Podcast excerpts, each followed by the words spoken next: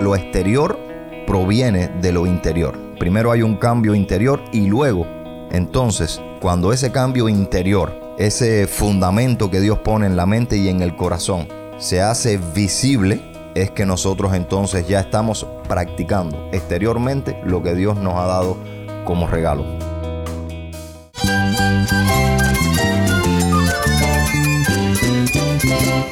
Cristo es la esperanza. Cristo es mi Señor y mi Salvador. Cristo ha transformado mi vida. Cristo es la viña. Separado de Él, nada puedes hacer. Cristo es el camino, la verdad y la vida. Jesús es mi todo. El único descanso, la única paz verdadera es con Jesucristo. Estás escuchando a El Faro de Redención. Cristo desde toda la Biblia para toda Cuba y para todo el mundo.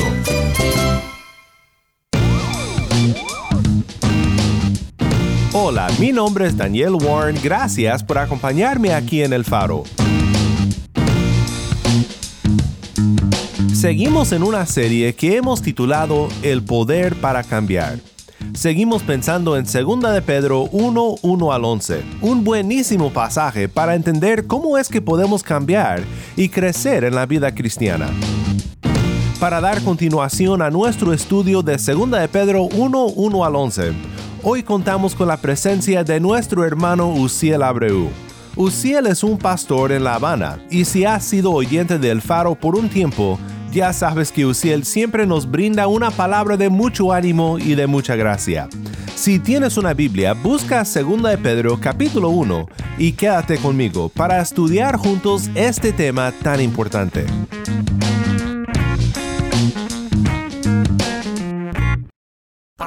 El faro de redención comienza ahora con vocal Monte de Sión. Gloria sea tu nombre. con Cristo mi Señor. Te alabo, eres mi Salvador. Tú me has dado vida, me has regalado tu amor.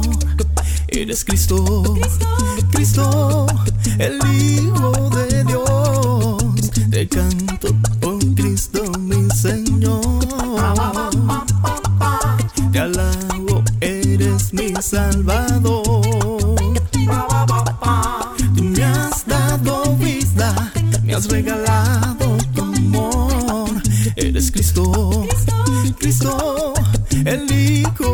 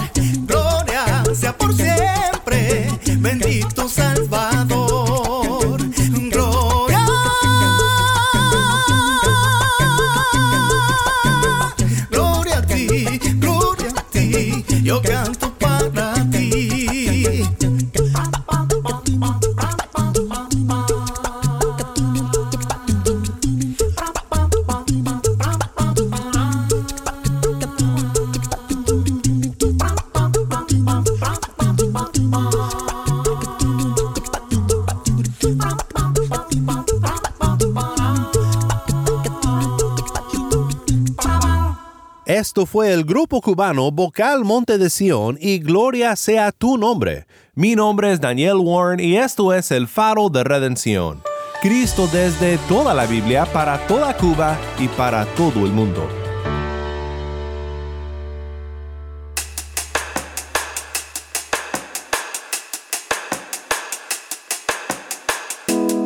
Uciel, gracias por acompañarnos.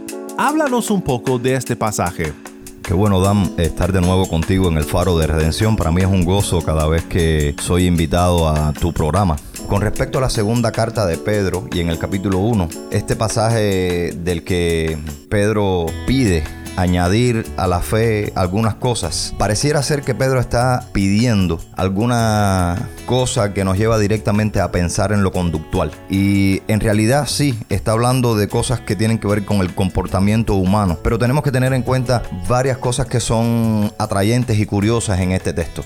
Lo primero que debemos llevar en cuenta es que esto se trata de práctica cristiana, pero la práctica cristiana está sujeta también a una ortodoxia, a un conocimiento correcto de la palabra y también a una ortopatía, a un sentir también correcto con respecto a la palabra. Y estas tres cosas, la ortodoxia, la ortopraxis y la ortopatía, no son verdaderas en el ser humano hasta tanto no pase algo especial. Es interesante que él en el verso 3 lo mencione. El verso 3 de segunda de Pedro, capítulo 1 dice de esta manera: Por cuanto todas las cosas que pertenecen a la vida y a la piedad, fíjate que no pertenecen a nosotros, dice todas las cosas que pertenecen a la vida y a la piedad. En algún momento Jesús dijo, yo soy el camino, la verdad y la vida.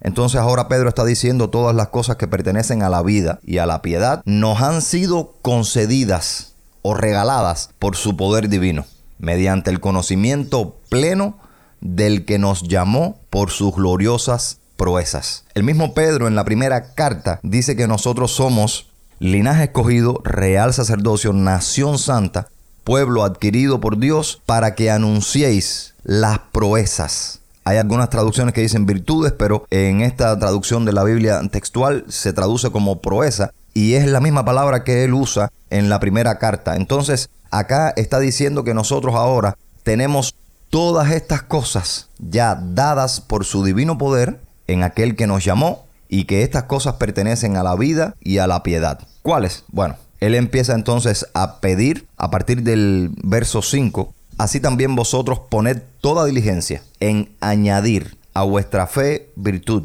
a la virtud conocimiento, al conocimiento dominio propio, al dominio propio paciencia, a la paciencia piedad, a la piedad afecto fraternal y al afecto fraternal amor. Estas cosas tienen que ver, están ligadas directamente también con el fruto del Espíritu. Y me interesaría hacer énfasis en una sola palabra. Aquí él dice en el verso 5, así también vosotros poned toda diligencia en añadir. Y cuando dice añadir, no se está refiriendo en el sentido original del texto a nosotros poner de más algo que no está puesto no nos está pidiendo que nosotros ahora a esa fe sola que nos ha dado Dios le añadamos entonces o digamos que nosotros tenemos que hacer una parte en esa cuestión y le añadamos entonces todos estos elementos que nos pide posteriormente. Más bien lo que quiere decir el texto con añadir es que hagamos crecer todas estas cosas que ya vienen con la fe porque son muy parecidos a todos los elementos del fruto del Espíritu.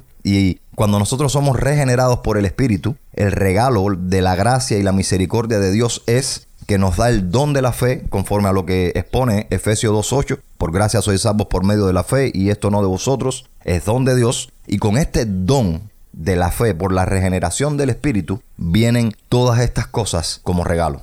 Todas estas cosas están incluidas en la obra del Espíritu en nosotros, en nuestra conversión y también en el proceso posterior de santificación. Entonces yo creo que el texto de segunda de Pedro tiene que ver más con ocuparnos y hacer crecer.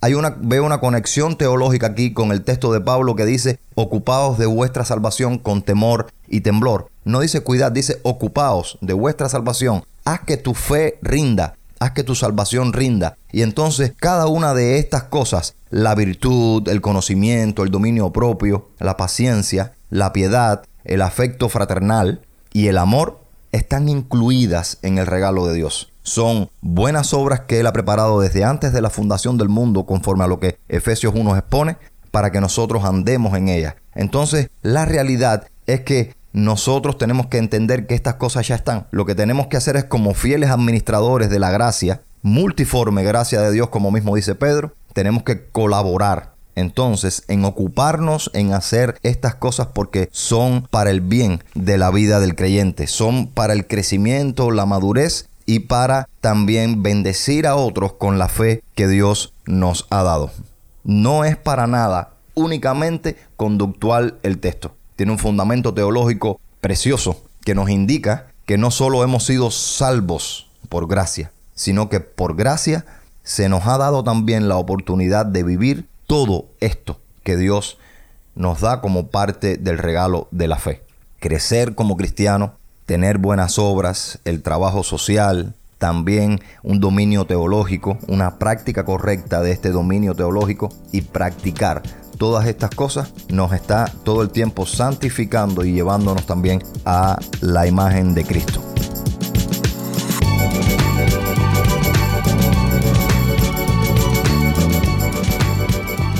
Le preguntamos a Uziel que si a fin de cuentas Pedro hablaba de hacer todo esto por nosotros mismos o si había un poder en nosotros que no proviene de nosotros, que nos ayuda a hacer lo que Pedro dice aquí. El punto aquí es entender que no solo es conductual, sino que lo exterior proviene de lo interior. Primero hay un cambio interior y luego, entonces, cuando ese cambio interior, ese fundamento que Dios pone en la mente y en el corazón, se hace visible, es que nosotros entonces ya estamos practicando exteriormente lo que Dios nos ha dado como regalo. El verso 9 dice, porque el que carece de estas cualidades está ciego, teniendo cerrados los ojos, ha olvidado la purificación de sus antiguos pecados. Y es que precisamente todas estas cosas vienen como regalos, como regalos de la salvación. Y lo vemos claramente en el texto. El que carece de estas cosas, dice el apóstol, está ciego. Teniendo cerrados los ojos, ha olvidado la purificación de sus antiguos pecados. O sea, no es cristiano. El que no tiene estas cosas no es cristiano porque estas cosas vienen junto al don de la fe, en la conversión. Por eso en el 10 dice, por lo cual, hermanos, procurad aún hacer más firme. No es que no sea, cuando el Espíritu nos lo dio, ya es firme.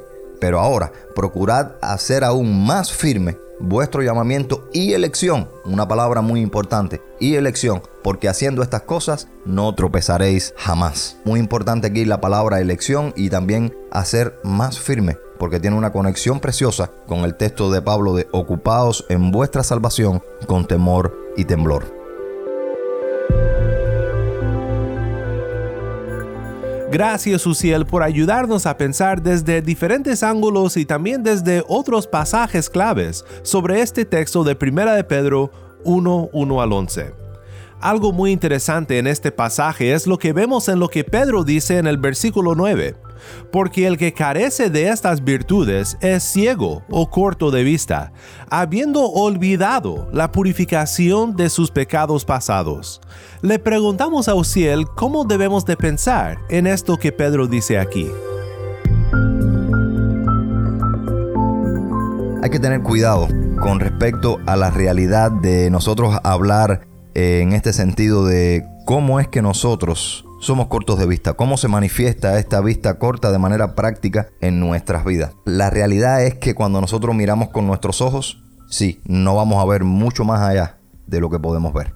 Cuando miramos con nuestros ojos, digamos que la Biblia expone también que hay hombres naturales y hombres espirituales. Bueno, nosotros somos espirituales y tenemos siempre que intentar mirar con ojos espirituales.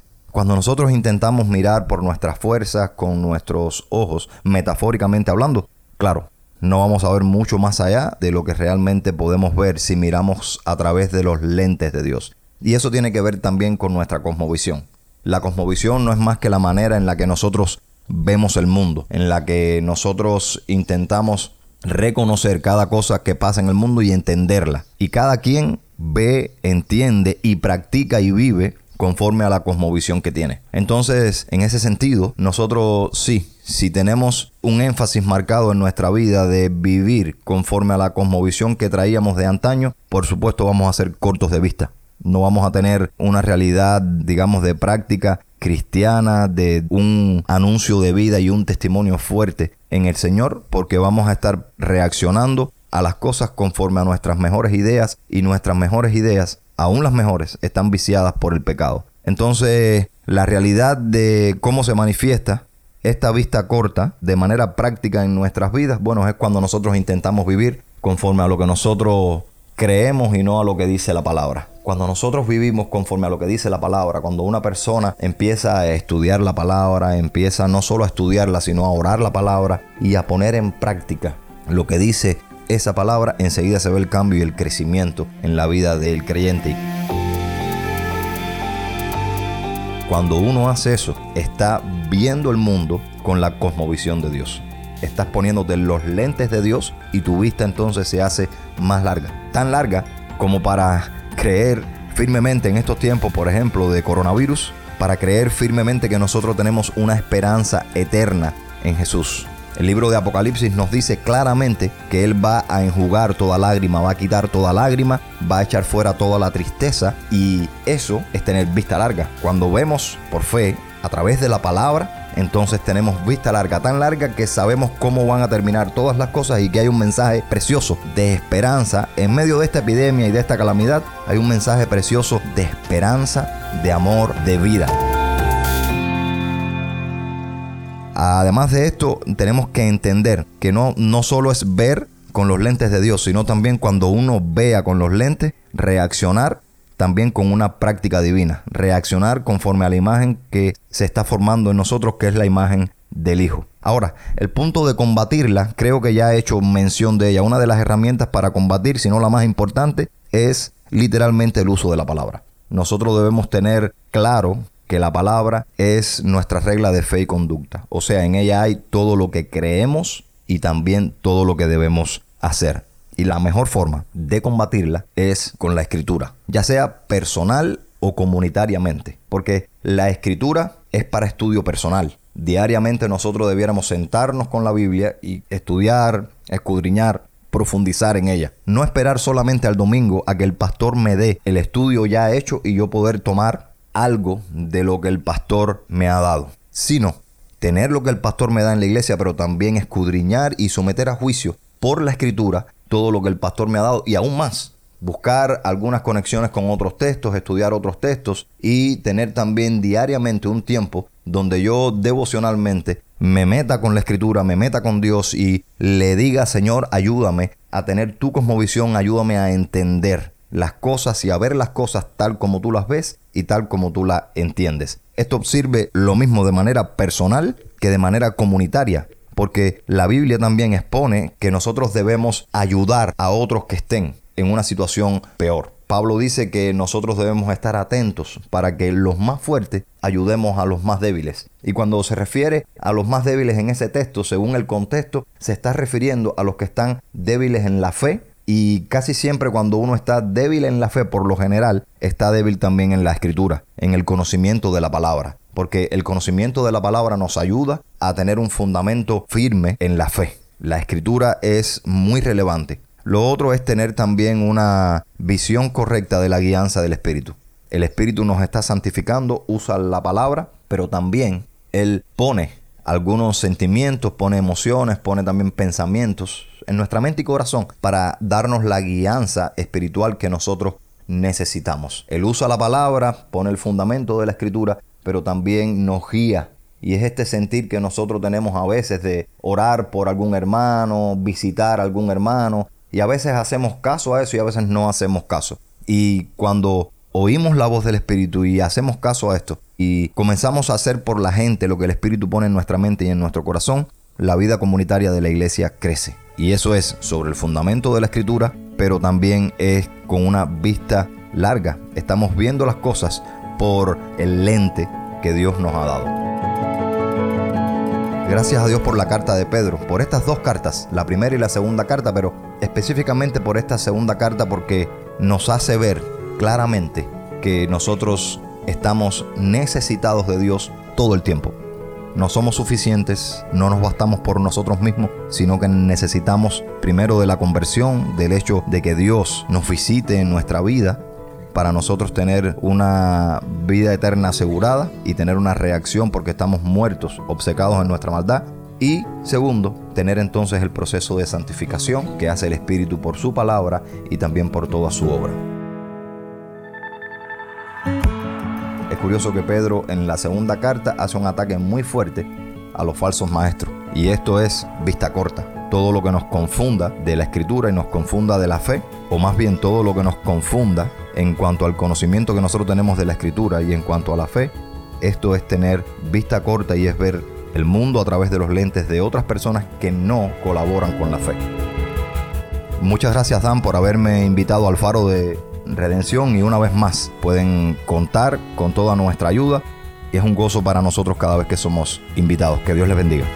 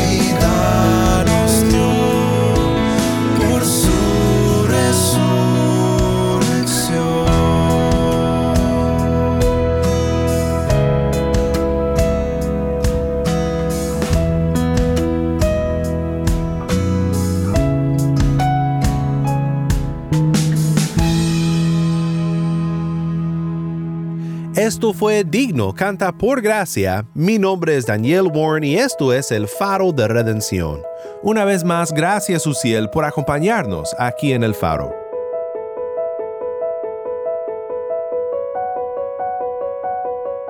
Oremos juntos para terminar. Padre Celestial, gracias por este tiempo que nos has permitido pasar pensando en tu palabra con nuestro hermano pastor en Cuba. Gracias por cómo en este pasaje nos revelas el verdadero poder para cambiar, un poder que no viene de nosotros, sino de ti, por tu gracia, por la fe en Cristo. Ayúdanos a nunca ser cortos de vista y olvidar la realidad de nuestra redención Solo así podremos ver en nuestras vidas el cambio que tú prometes a los que te adoran. Todo esto te lo pedimos en el nombre de nuestro Redentor, Cristo Jesús. En su bendito nombre oramos. Amén.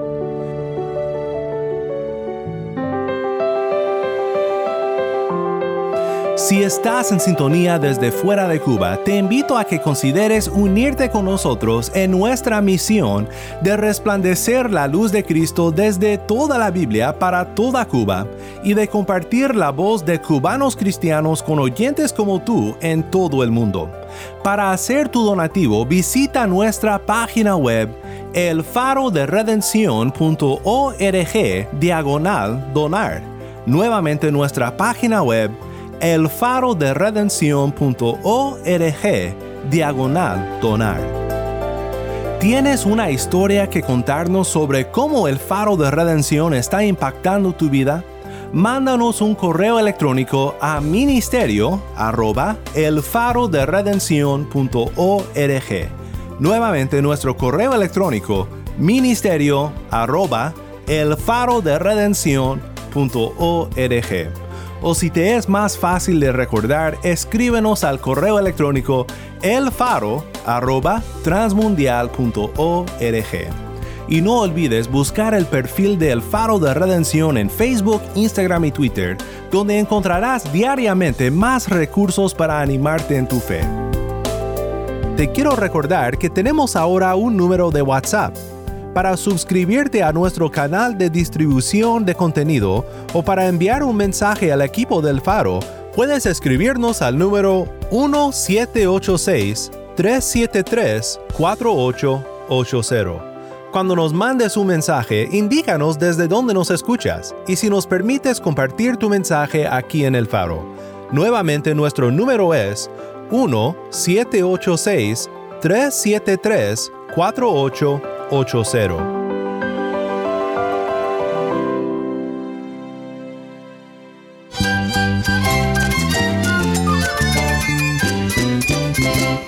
Mi nombre es Daniel Warren. Te invito a que me acompañes mañana en esta serie El Poder para Cambiar.